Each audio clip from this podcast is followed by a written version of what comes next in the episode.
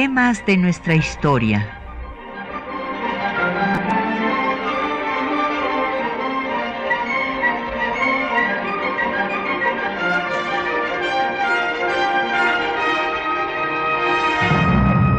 Un espacio que difunde el conocimiento del pasado para comprender nuestro presente. Programa a cargo de la maestra Patricia Galeana.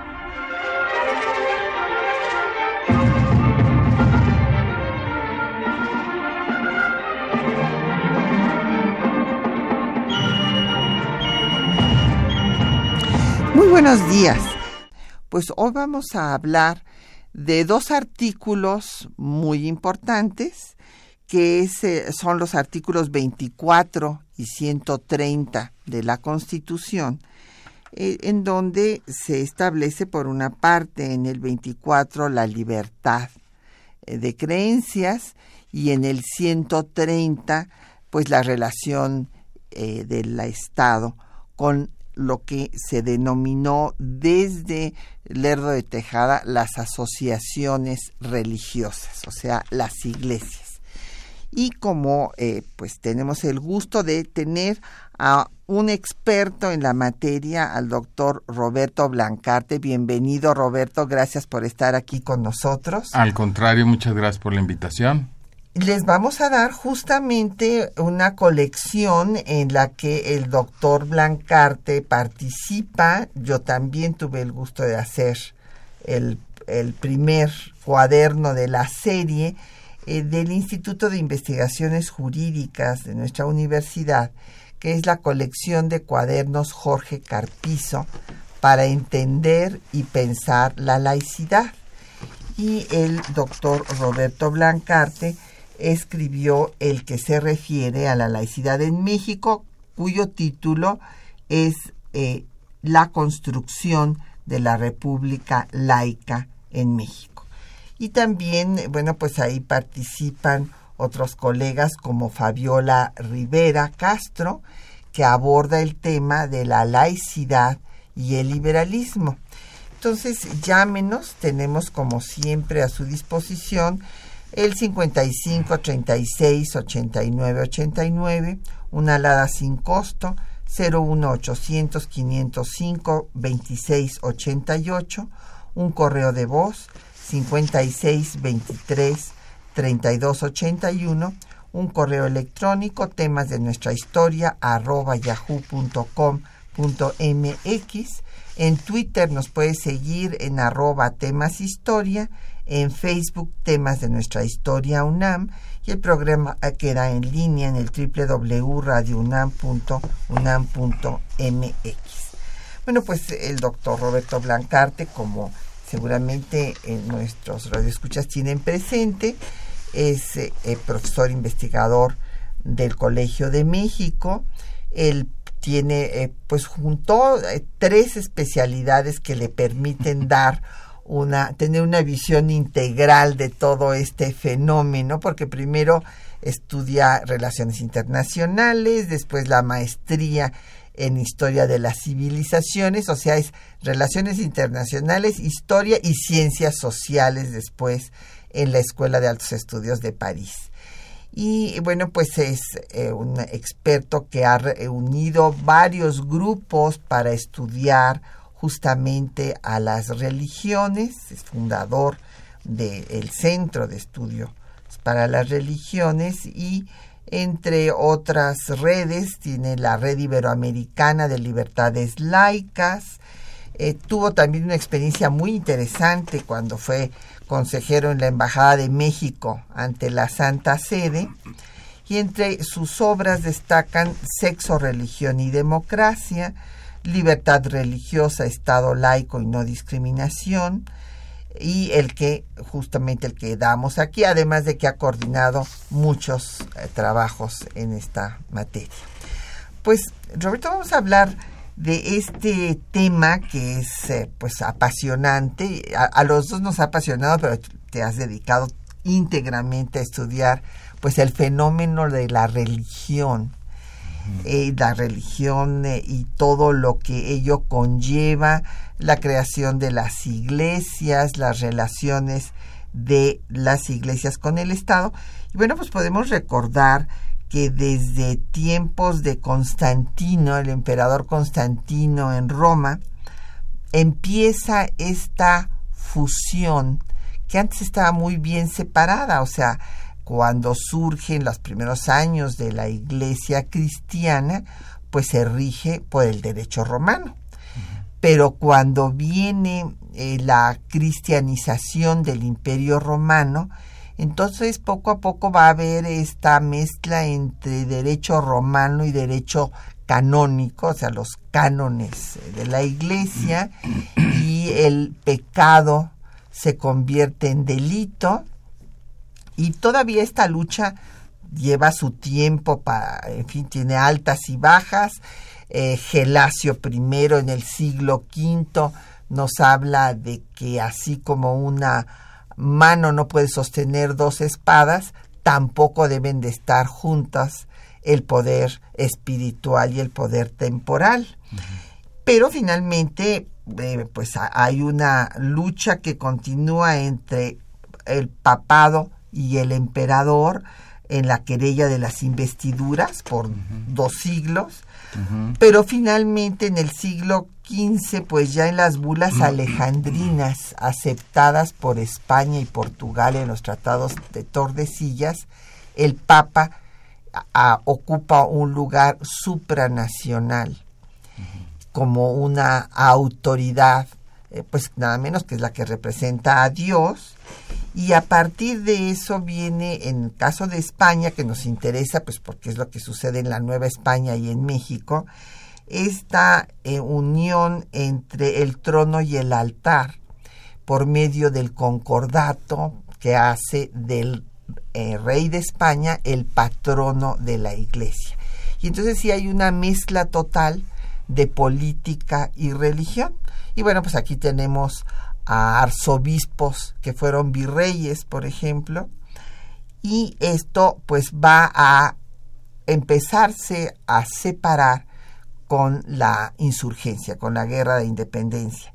Es muy interesante recordar eh, pues que el bajo clero, encabezado por Hidalgo, hizo la insurgencia, que es una característica única de la guerra de independencia en México, que no tuvo el resto de América Latina, pero la Inquisición le hace 53 cargos a Hidalgo, además de que condena toda la insurgencia y excomulga a todos los insurgentes, no nada más a Hidalgo. Y entre los 53 cargos, pues está el de que es un hereje, judaizante, luterano, calvinista, enemigo del cristianismo y del Estado.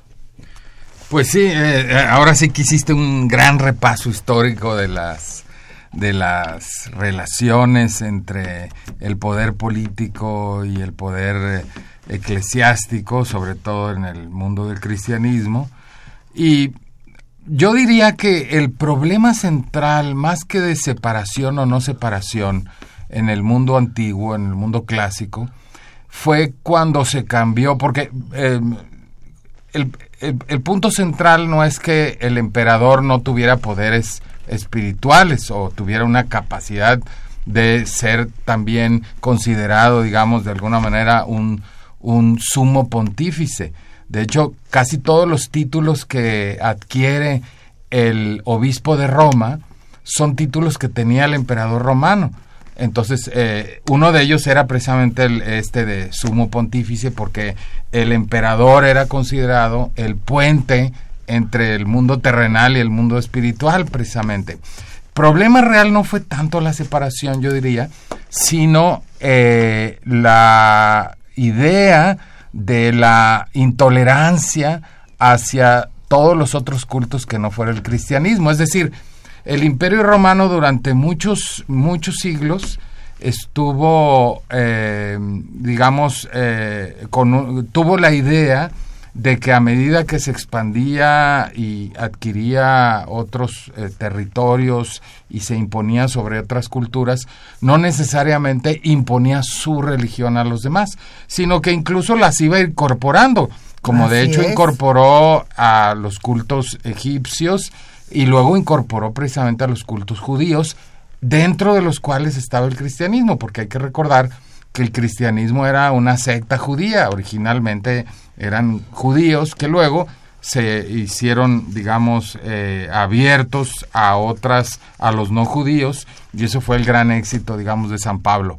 Pero digamos que, eh, como tú señalaste muy atinadamente, Constantino es el que, en primer lugar, elimina la prohibición para que, digamos, o elimina las persecuciones contra los cristianos porque incorpora a los cristianos de su lado, asumiendo él que, digamos, que el cristianismo era parte de, de la religión imperial, pero todavía no, Constantino no elimina a los demás, sino será más bien los este, eh, emperadores de posteriores en ese mismo siglo que sí van ya a prohibir cualquier otra religión que no sea el cristianismo.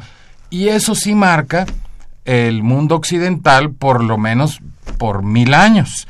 Estamos ahora mm, empezando a celebrar eh, los 500 años del, del, inicio del luteranismo, porque hay que recordar que eh, por allí en el otoño de, de 1517, Lutero puso eh, en, en, en, la, en, la iglesia, en el portón de la iglesia, sus tesis.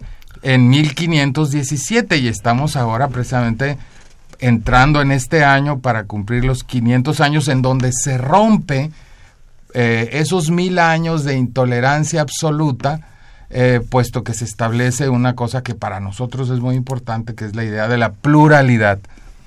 Eh, en la medida que empieza a haber no una, sino varias confesiones, porque el luteranismo se logra establecer logra, digamos, no ser aplastado porque hay príncipes eh, alemanes que lo protegen, ¿no?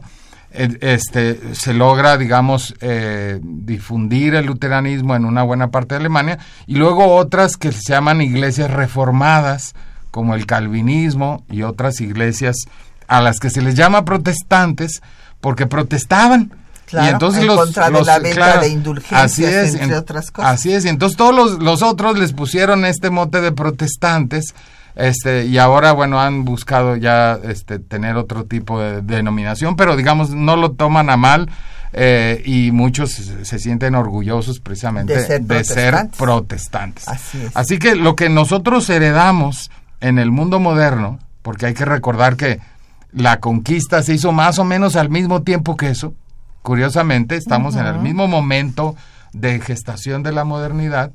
Heredamos un mundo que por un lado está comenzando a ser plural, pero el imperio español está en una lógica muy distinta porque está en la lógica que se establece en el mismo siglo XVI y que responde a un principio que se llama cuius regio eius religio, y es que para dejar de matarse entre protestantes y católicos, decidieron que cada príncipe decidiera la confesión de su preferencia y, en su territorio la tenían, que tener todos los súbditos, o los ciudadanos, porque había algunas ciudades eh, que eran libres, digamos, pero eh, todos tenían que asumir. Y el emperador español, ¿no? Carlos V, que era el, el emperador del imperio romano germánico, y rey de España. Carlos I de España. Así es, asumió, el, eh, fue el principal defensor, de hecho, contra él se rebelaron los príncipes alemanes, eh, la defensa de la iglesia que empezó a llamarse iglesia católica, porque obviamente antes de eso pues era la iglesia cristiana, eh, y los, los, digamos, territorios dominados por este imperio, pues estuvimos durante 300 años, eh, en particular, digamos, en, la Nueva España, pero todo lo que hoy es América Latina, con esta lógica en donde había solo esa confesión permitida y la intolerancia de las demás. Y eso es el origen, digamos, de muchas de nuestras vicisitudes históricas, ¿no? Absolutamente, de que sea un tema capital en la historia política de México. Así es. Y bueno, eh, acordando de lo que mencionabas de cómo los romanos pues aceptaban todos los cultos. Eh, eh, recordé el edificio que me parece más, a mí me, es el que más me gusta de las de la antigüedad eh, romana en el Panteón. El Panteón. Sí, sí, muy bonito. Y, adiviné porque en efecto es, es, muy bonito. a mí también me gusta mucho. Pero es, es impresionante, que, bueno, además los arquitectos eh, lo diseñaron de tal forma que hay una serie de nichos, es un eh, de planta circular y la linternilla, pues según la hora, obviamente, de el día, pues el sol entra por la linternilla y va alumbrando todos todos los nichos. Ilumina todos los nichos, Todos los nichos y el tema es que los romanos, pues al ser politeístas, no tenían problema en aceptar todos los dioses. Claro. Lo que eh, vino la persecución a los cristianos y a las religiones monoteístas porque las religiones abrámicas, la judía y la cristiana fundamentalmente, ellos sí no aceptaban a los dioses romanos y ahí venía el choque porque bueno, pues era el imperio. Ni a los romanos ni a ningún otro, ni, digamos de ninguna otra cultura. Pero aquí al que le, a los emperadores romanos lo que les importaba es que no aceptaban su a sus dioses, ¿no? Y ahí empezó la idea de que el emperador de que el emperador era de alguna manera dios, ¿no? También o un semidios y eso también eh, era eh, cuestionado por, por tratarse de ídolos, ¿no? Claro, y entonces viene la persecución. Pero bueno, vamos a hacer una pausa para escuchar música, pero vamos a escuchar pues de la gran batalla que dio eh, la tercera generación de liberales mexicanos a mediados del siglo XIX con la iglesia justamente para independizar al Estado de la iglesia y este en estas canciones de eh, publicadas por Elina es, entre ellas está la pasadita donde se habla justamente del tema religioso.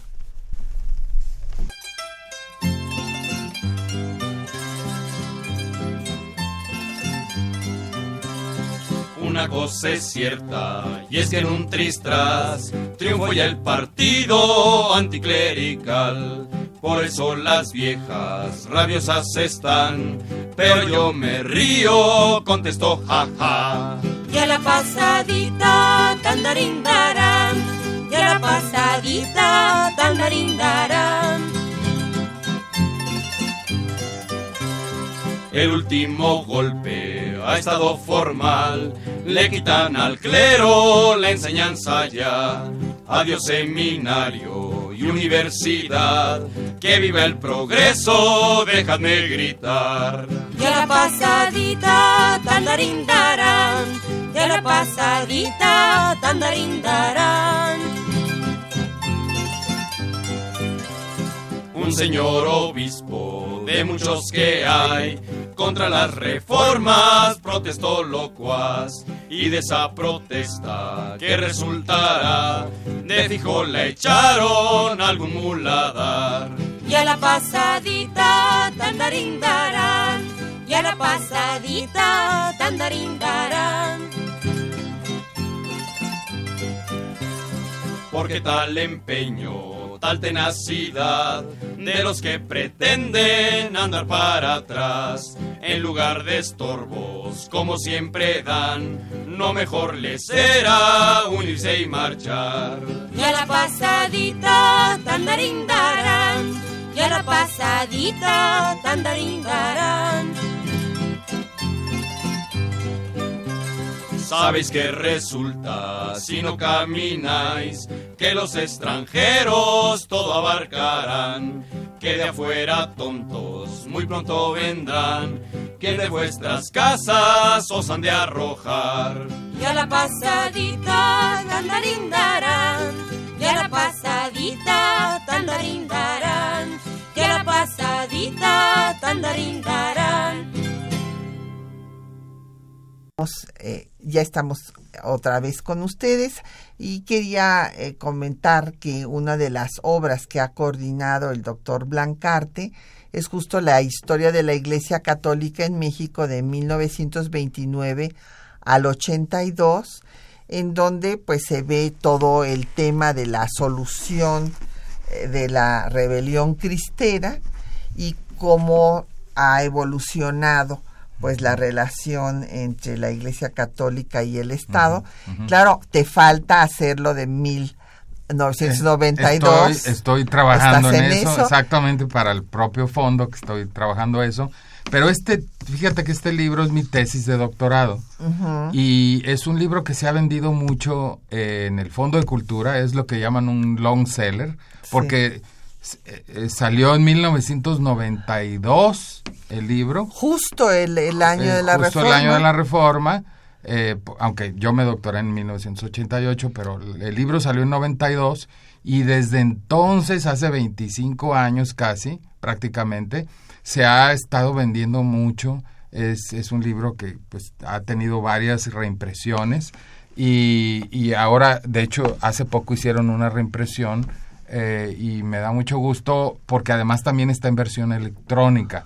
Ah, Eh, y al final trae un apéndice sobre cómo habían sido las reformas precisamente de 1917 eh, respecto a la materia religiosa. Sí. Bueno, pues aquí tenemos varias preguntas. Don José Guadalupe Medina, de la Netzahualcoyot, nos dice que a quienes afectó en su libertad de creencia la, la Inquisición en México. No, bueno, pues hubo varios casos, don José Guadalupe, ahí en el ramo de la Inquisición, en la Galería 4 del Archivo General de la Nación, usted puede ver los casos de judaizantes, sobre todo, a, a muchos portugueses que fueron juzgados, acusados de ser judaizantes. O también aquellos que eh, eh, se atrevían a introducir las ideas de la ilustración a fines del Ah, siglo XVIII, ah, sí, también eran juzgados por la Inquisición. Cualquiera que tuviera ideas liberales eh, traídas de precisamente de Europa, pues inmediatamente era juzgado, ¿no? Sí, desde luego hubo masones, Sí. masones juzgados eh, en, la, en la Inquisición desde el siglo XVIII y como Sí. ya dijimos, pues a Hidalgo Sí. justamente se le acusa de ser un hereje por Claro. haberse rebelado en contra de la corona De la corona. española, porque Hidalgo dice textualmente cuando eh, se eh, hace su escrito en contra justo de los ataques de la Inquisición, diciéndoles que ellos son católicos por política y que su Dios es el dinero que por lo tanto las excomuniones no hay que hacerles caso porque lo único que tienen es el propósito de la opresión. Y la Inquisición juzgaba a personas que se atrevieran, por ejemplo, a defender la idea de la libertad de cultos. Si usted decía, yo estoy a favor de la libertad de cultos, de que cada quien crea lo No, que quiera, no, no, pues inmediatamente era juzgado. O si se atrevía a decir que estaba a favor de la soberanía popular, no, pues inmediatamente iba al calabozo. O sea que Claro. en realidad la Inquisición por eso fue una institución que era muy odiada en la colonia, en la Nueva España, porque precisamente representaba toda la opresión en contra de las ideas nuevas. ¿no? Bueno, y que fue una institución creada y apoyada por el Estado español, precisamente porque el Estado español se cohesiona, cohesiona su, su propia eh, identidad como Estado a partir de la intolerancia religiosa, después de perseguir a los moros, echar a los moros del territorio español y a los judíos y desde luego no permitir que entraran las ideas protestantes.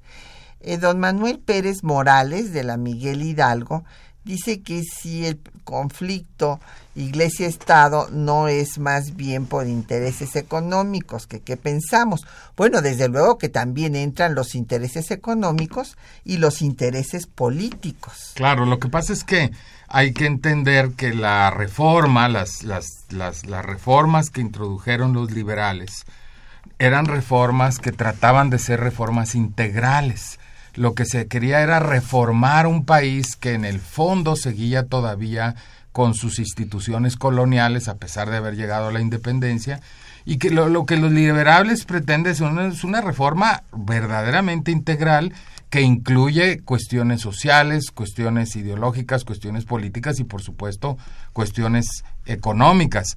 Ah, es muy interesante leer las leyes de reforma porque uno se da cuenta que hay cuestiones fiscales, que hay cuestiones de, de, digamos, de libertades mezcladas con, con cuestiones eh, de infraestructura. Casi, casi estaríamos hablando de los problemas que seguimos teniendo y que desde esa época se planteó como una necesidad integral para reformar al país. Bueno, primero que nada tendríamos que recordar eh, las diferentes constituciones de México, y bueno, y empezando por la de Cádiz, porque la de Cádiz eh, que va a acabar con la Inquisición, pero hasta 1820, cuando se reforma Cádiz, porque todavía en 1812 no quitan la Inquisición. Muy liberales, pero no quitan la Inquisición No se y, y ni siquiera este, se- ni van a abolir la esclavitud. Bueno, es dos cosas fundamentales. Y Cádiz establece perpetuamente al catolicismo y se prohíbe cualquier otra religión.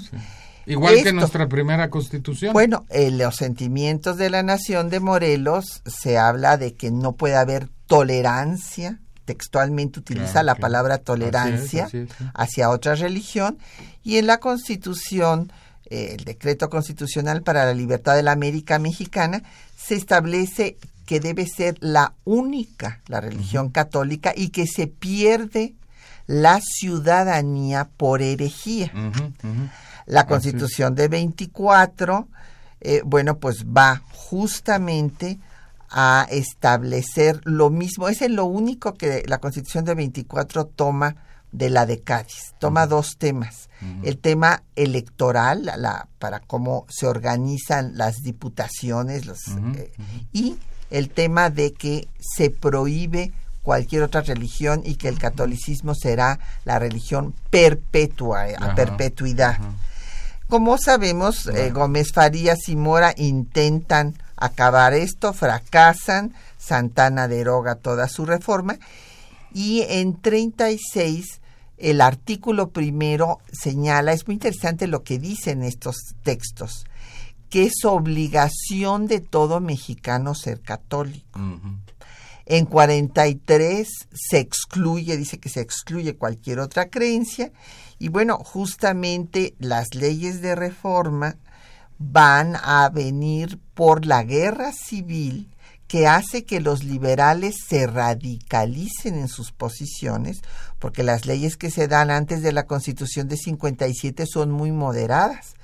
La ley Juárez, pues sí les quitaba la posibilidad de ventilar delitos del orden común a los tribunales eclesiásticos, pero seguían existiendo los tribunales eclesiásticos.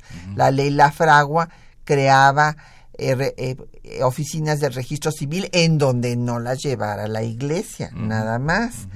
Eh, la ley Lerdo, pues nada más secularizaba, iba a retribuirle a la iglesia eh, la venta de las propiedades que no fueran directamente del culto, pero ya en la Constitución de 57 es la primera que no establece la intolerancia religiosa y por eso viene la guerra civil, precisamente, y porque faculta al Estado para legislar en materia religiosa en el artículo 123. Y las leyes de reforma, pues ya vienen la nacionalización, la separación, iglesia-estado, el registro civil y eh, la supresión de las corporaciones eclesiásticas y la última de las leyes es la que establece la libertad de cultos finalmente. Y bueno, nos pregunta, entre las otras preguntas que nos han llegado, don Efren Martínez, que en qué consisten los artículos 24 y 130. Y bueno, pues aquí vamos a escuchar ahorita, don Efren, eh, la discusión que se da en el constituyente de 1916-17 de estos dos artículos, el 24 que profundiza lo que habían hecho ya eh, las leyes de reforma de dar la libertad de cultos y el 130 que va a tener un cambio drástico con lo que habían hecho eh, en las leyes de reforma. En las leyes de reforma se independiza al Estado, deja de ser un Estado confesional. Todas las constituciones anteriores habían establecido un Estado confesional. Este desaparece en 57, pero en 17 se va más allá. Se dice, no, no es suficiente con independizar al Estado de la Iglesia. Hay que establecer claramente la supremacía del Estado sobre la Iglesia. Escuchemos los debates.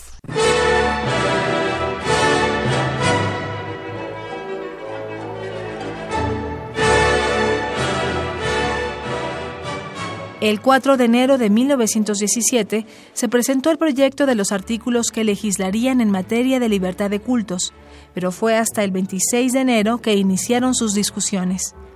Fernando Lizardi, en su calidad de secretario, estableció los términos en que se analizaría el tema. El artículo 24 del proyecto de Constitución consagra el principio de la libertad de conciencia y reglamenta los actos del culto religioso.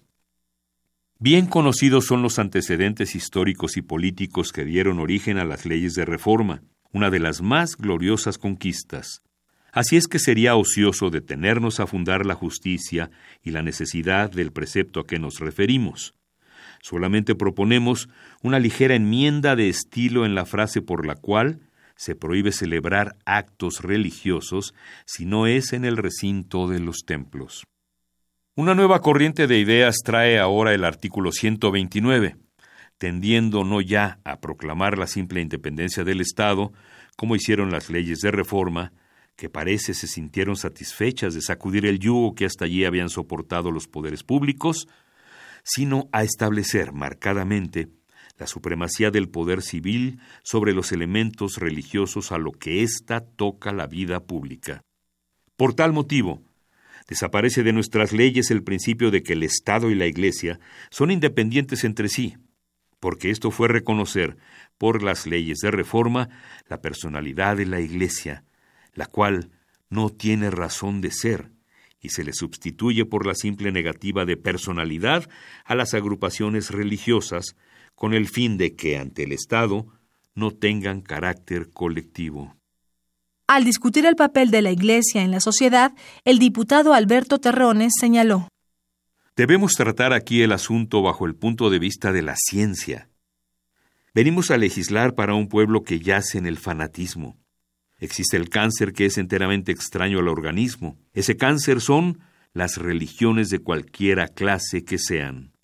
El diputado José Álvarez declaró Yo creo que en México no hay problema religioso. El problema que tenemos en México, absolutamente político, es que el clero católico apostólico romano ha venido tratando de dominar la ciencia de la multitud inculta con objeto de proseguir sus operaciones. El clero es una institución nociva a la sociedad, pero al mismo tiempo es un enemigo político del gobierno, y creo que debe tener la energía de reglamentarlo.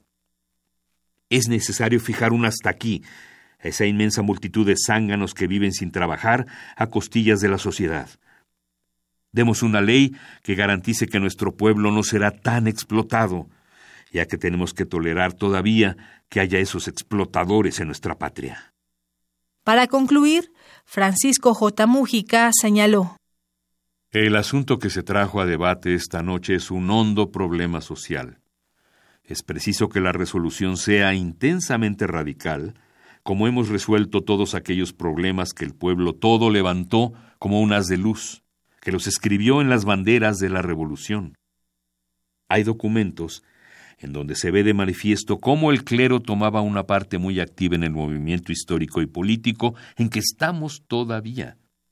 Yo pido hacer pública esta documentación para perseguir lo que aquí llamamos clero y que debía llamarse una banda de ladrones, de forajidos y estafadores, porque los curas en México no han sido otra cosa que estafadores. Estos señores diputados os hará cuando menos votar con más conciencia. Los artículos fueron votados el 31 de enero, quedando de la siguiente manera. Artículo 24. Todo hombre es libre para profesar la creencia religiosa que más le agrade y para practicar las ceremonias, devociones o actos del culto respectivo en los templos o en su domicilio particular, siempre que no constituyan un delito o falta penados por la ley. Todo acto religioso de culto público deberá celebrarse precisamente dentro de los templos, los cuales estarán siempre bajo la vigilancia de la autoridad. Artículo 130. Corresponde a los poderes federales ejercer en materia de culto religioso y disciplina externa la intervención que designen las leyes. El Congreso no puede dictar leyes estableciendo o prohibiendo cualquier religión. El matrimonio es un contrato civil. La ley no reconoce personalidad alguna a las agrupaciones religiosas denominadas iglesias. Los ministros de los cultos serán considerados como personas que ejercen una profesión. Los ministros de los cultos nunca podrán hacer crítica de las leyes fundamentales del país, de las autoridades o en general del gobierno. No tendrán voto activo ni pasivo, ni derecho para asociarse con fines políticos. Para dedicar al culto nuevos locales abiertos al público, se necesita permiso de la Secretaría de Gobernación. Las publicaciones periódicas de carácter confesional no podrán comentar asuntos políticos nacionales ni informar sobre actos de las autoridades del país.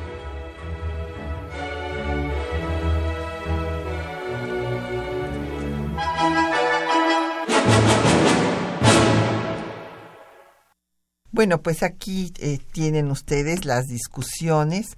Hay otras que si nos da tiempo les comentaremos, pero ahí ven ustedes la diferencia que marcan eh, los constituyentes de 17 respecto a los liberales del constituyente de 57, donde Ponciano Arriaga había planteado en el proyecto de constitución artículo 15 la libertad de cultos.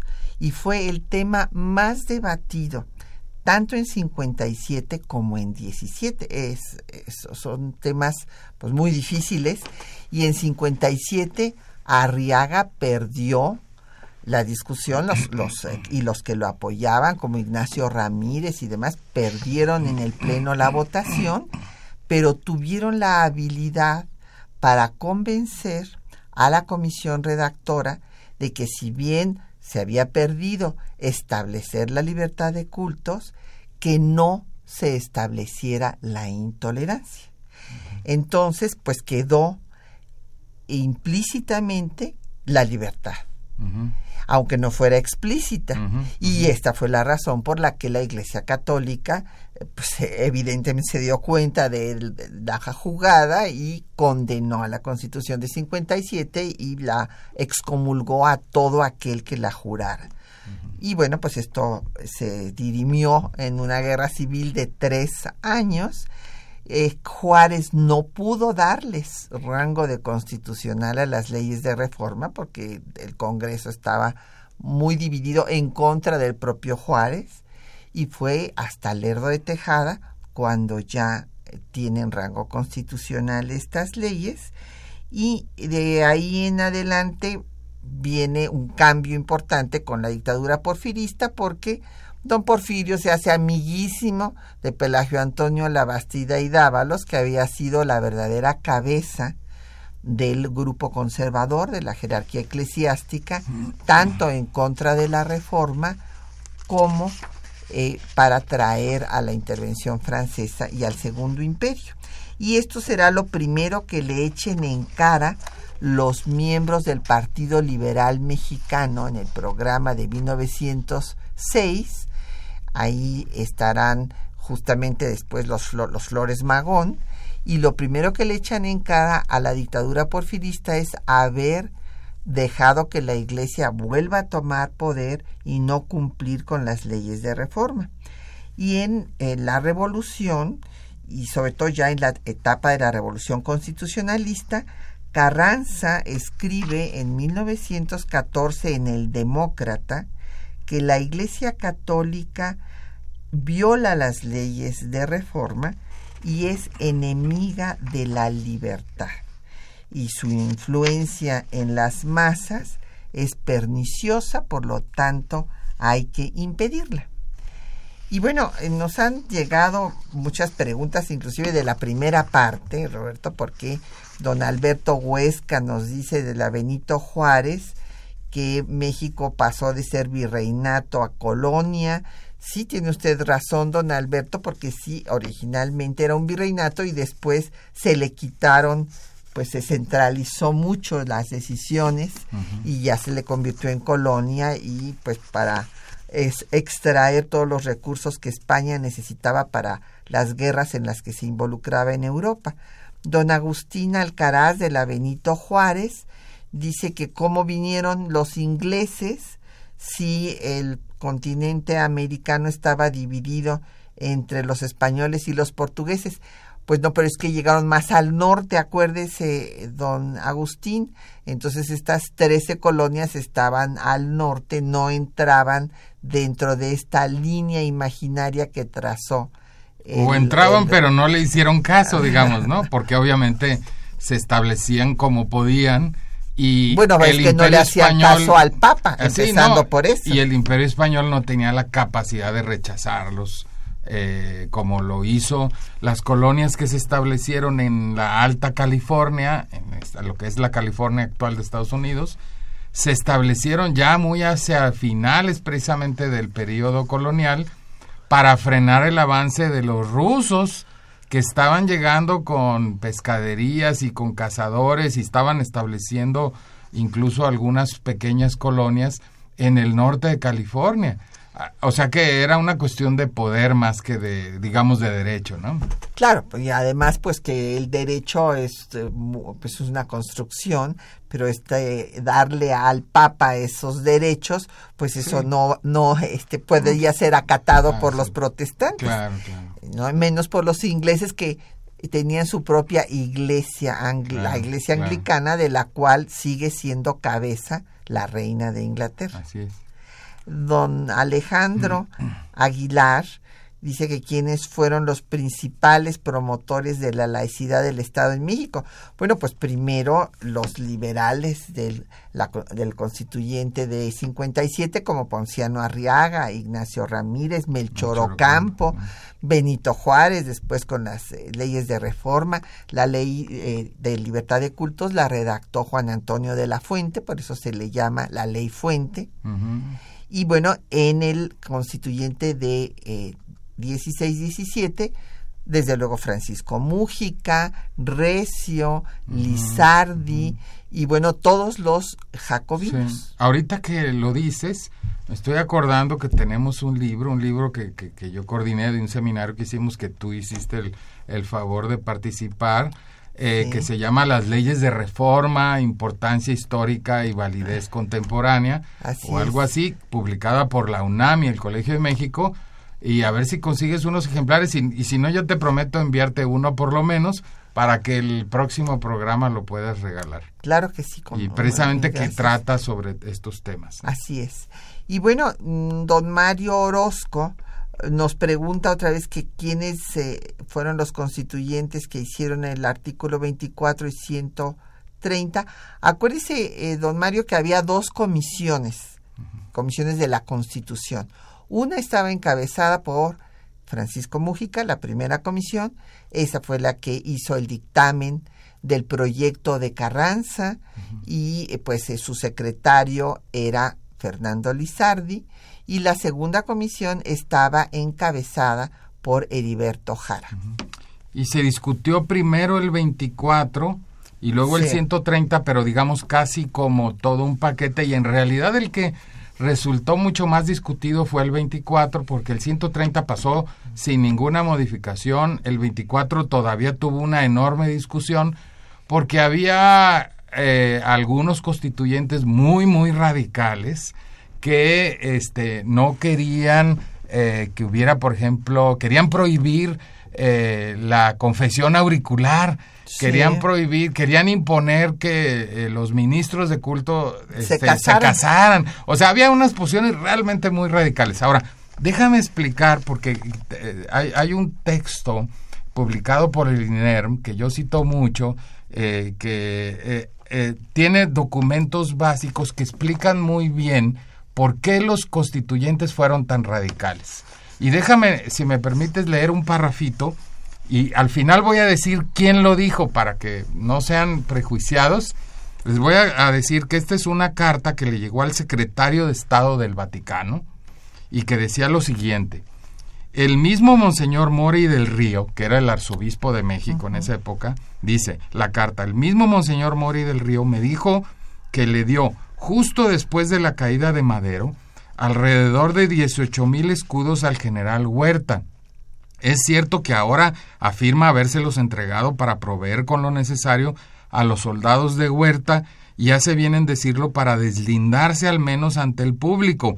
Pero ¿quién le cree?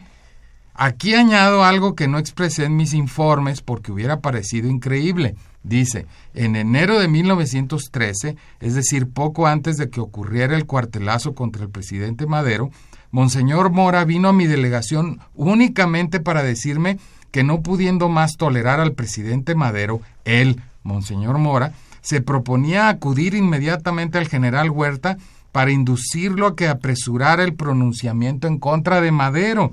Naturalmente lo disuadí y en este hecho tuve, aunque no era necesario, la prueba plena de que él formó parte de las conspiraciones y que dinero y que le dio dinero lo entregó por un compromiso y que el dinero que dio lo entregó por un compromiso. Monseñor Mora en verdad conspiró contra Madero, en particular con su médico Urrutia, quien después fue ministro de Huerta. Agregó además, agrego además otro hecho que tampoco creí prudente especificar por escrito en mis comunicaciones. El señor Gabriel Somellera, presidente del Partido Católico Nacional, un día vino a la delegación. Él mismo, él mismo me dijo que estaban planeando, junto con algunos de los otros partidos, el secuestro del presidente Madero y para ahorrarse el derramamiento de sangre, añadía apostarían para este fin automóviles por donde solía pasar Madero. Ahora bien, es cierto que el señor Somellera no hacía nada sin el consejo de Monseñor Mora. Ahora, ¿quién escribe esta carta tan injuriosa en contra del arzobispo y del Partido Católico Nacional? Pues el delegado apostólico, Monseñor Boyani, que le informa Nada todo menos. esto al Secretaría de Estado. O sea, la fuente es impecable Sí. y no se puede cuestionar que es alguien de la iglesia, es el propio delegado apostólico, porque no había anuncio en esa época, quien señaló todo esto. Esta es la razón, todas estas acusaciones Claro. que se confirmaron verdaderas y ahora las confirmamos porque esto es parte de los archivos secretos del Vaticano, que ahora están siendo expurgados precisamente, que nos muestran que lo que los constituyentes hicieron en el 17 era porque verdaderamente estaban muy molestos contra lo que consideraron la traición del Partido Católico de la Iglesia en contra del régimen democrático de Madero. Por eso fueron tan radicales, eso es muy Claro. importante explicarlo. Tienes mucha razón, porque pues eran los enemigos. Eh, se convirtieron para los constitucionalistas, obviamente, en los claros enemigos porque ellos habían propiciado la, La caída. caída. y el asesinato de Madero. Entonces, eh, obviamente, no podía haber cuartel, no podía haber eh, ninguna señal de, eh, de consideración hacia esos enemigos que consideraban los constituyentes era el episcopado católico y el Partido Católico Nacional, o sea, los católicos militantes. Así es. No, bueno, eso es fundamental. Ese, ese texto que acabas de leer es, explica perfectamente por qué esta, esta actitud. Como también en 57, y, y eso lo explica de la fuente en el preámbulo de la ley de libertad de cultos, dice cómo la iglesia financió al ejército conservador en contra del gobierno establecido y de la constitución de 57 que tuvo representantes de todos los grupos políticos y que es. trabajó un año para hacer la constitución. Pues vamos a hacer otra pausa y ahora vamos a escuchar música de la época eh, de- del constituyente. Vamos a, hablar- a escuchar a Manuel M. Ponce, eh, una sonata mexicana con eh, interpretada nada menos que con Andrés Segovia.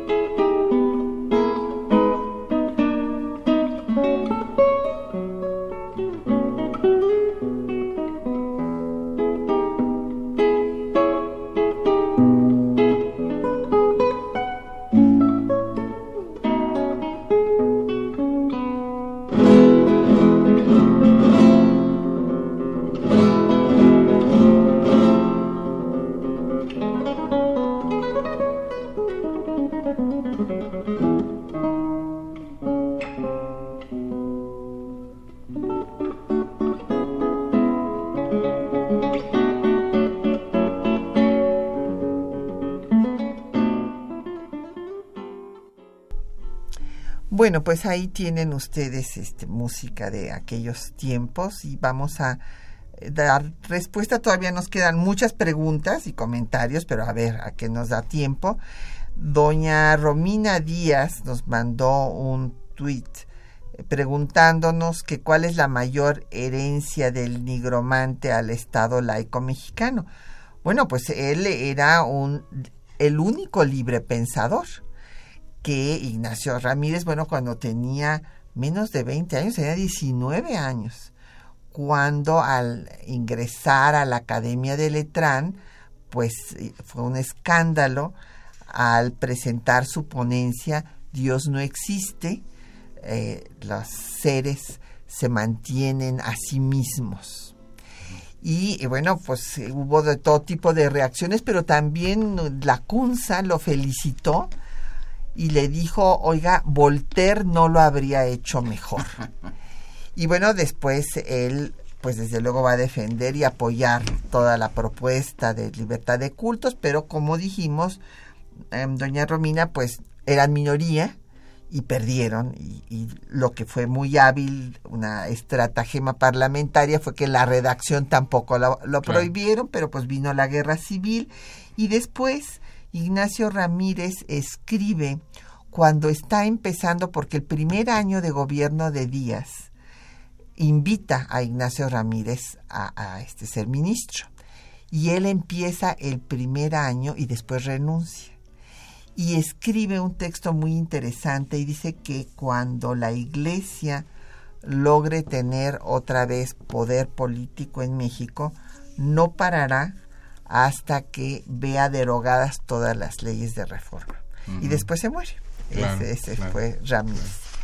Oscar García de Tlanepantla, él eh, pues dice que eh, pues el tema es muy interesante, pero que eh, los católicos deben tener derecho de expresarse, desde luego que sí, como todo mundo. Eso nunca nadie lo ha negado, por suerte. Claro, y eh, dice que pues que el catolicismo ha temperado los abusos del gobierno, pues relativamente. En algunas partes de nuestra historia hay que hay que concedérselo. Hay diferentes etapas. Hay veces en que la Iglesia ha temperado al Estado autoritario y muchas más veces que el Estado ha tenido que controlar a la iglesia para que haya algunas libertades. Ese es el punto, ¿no? Claro. Y aquí dice eh, don Oscar que él no considera que la iglesia sea retrógrada. Pues mire, don Oscar, hay de todo. O sea, eh, si usted ve a personajes como Samuel Ruiz, como el obispo Vera, como el padre Solalinde, pues desde luego que no son retrógradas pero pues váyase a ver a los del Opus Dei o inclusive oiga lo que dice el semanario de la fe o Valdemar desde la fe o, la posición, en fin, ahí del padre David Maciel de los legionarios de Cristo, Marcial Maciel.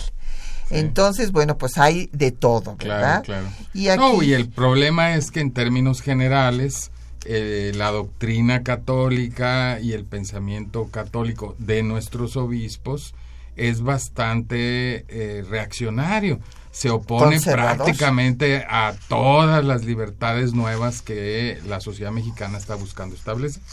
Por ejemplo, pues el matrimonio igualitario, el aborto, la eutanasia, todos los temas nuevos sobre bioética, pues el problema es que hay, hay, hay muchísima eh, oposición, eh, oposición en cosas que ni siquiera le atañen, digamos, ¿no? Porque, por ejemplo, el matrimonio, pues ya lo hemos platicado aquí, pues la iglesia tiene su propio matrimonio, no tendría por qué intervenir en el civil. Y Claro. sin embargo, pues ahí están metiéndose. Ese es el verdadero problema. Sí, y que bueno, la jerarquía eclesiástica normalmente ha sido muy conservadora y se ha opuesto y se ha enfrentado a las libertades y al Estado mexicano. Y además, eh, bueno, es tan conservadora que se opone hasta al propio Papa. Así Eso hay es. que decirlo. Eso el sí, Papa tuvo que venir aquí a regañarlos. sí, sí, eh, sí. Y obviamente muchos de ellos están en contra del propio Papa Francisco, así, Así que es. pues eh, hay que decirlo claramente también, ¿no? Claro, y bueno, aquí también nos hace un comentario que pues no comparto porque nos dice don Oscar que los movimientos contraculturales anglosajones le hacen daño a México. No comparto su punto de vista, yo creo que... ¿Cuáles son esos movimientos contraculturales? Hay que anglosajones, pues no sé si se está refiriendo a los protestantes, por ejemplo. Y, y, pues recuerda la doctrina social cristiana. Bueno, sí, desde luego, León XIII y la Rerum Novarum se, pues habla de los temas sociales medio siglo después de que Carlos Marx diera el manifiesto comunista. Claro. Se retrasaron un, un No, y además, pues hay que decir que la doctrina, pues es muy válida, pero como dice la propia doctrina social católica, eh, solo da indicaciones muy generales y no entra en cuestiones particulares y obviamente pues eso ha sido una gran limitante para los propios derechos de los trabajadores, ¿no? Entonces la visión que tiene la doctrina pues ya ha sido superada dentro del propio pensamiento católico, ¿no? La verdad, hay muchísimos corrientes de la propia teología de la liberación, de la del pensamiento desarrollista católico que ha cuestionado las limitaciones de la propia doctrina, como, como es lógico, ¿no? Claro. Don Ángel Cervantes, por ejemplo, habla de que pues la educación religiosa es eh, perniciosa y es un insulto para la inteligencia. Bueno, aquí tenemos el otro extremo, El ¿verdad? Bueno, pues Eh, sí. Pues ah, hay, hay precisamente lo, lo que es interesante y que lo que yo creo que el Estado mexicano debe preservar es precisamente la pluralidad.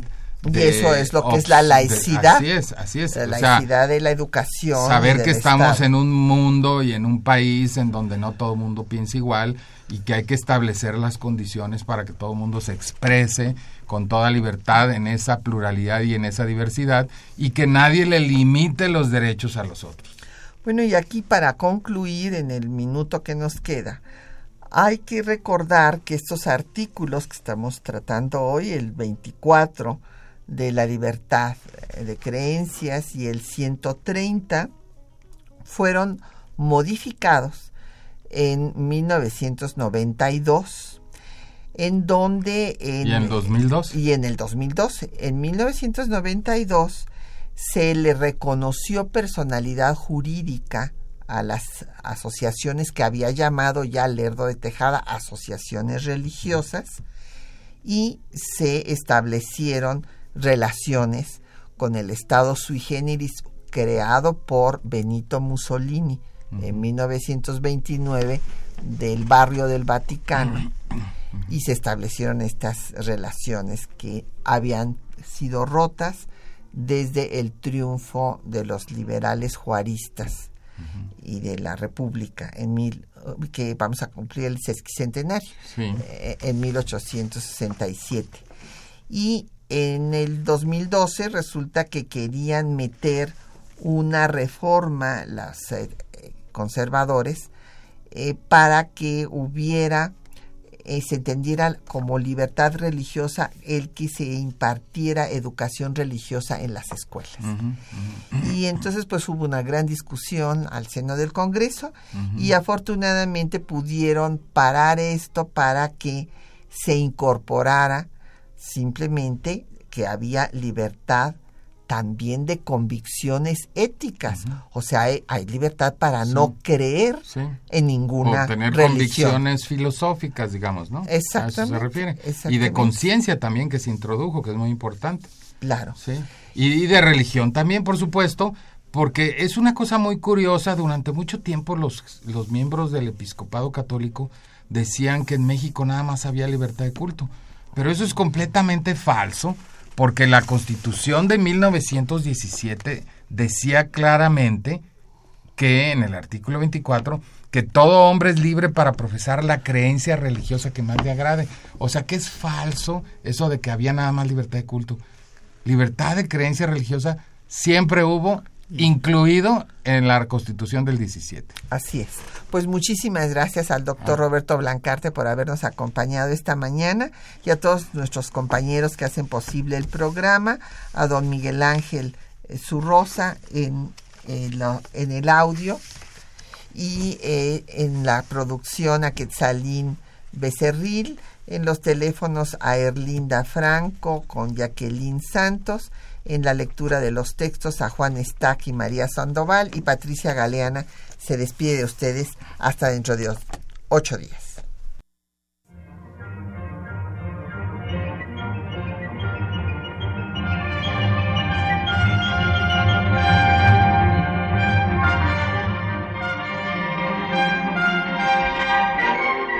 Temas de nuestra historia.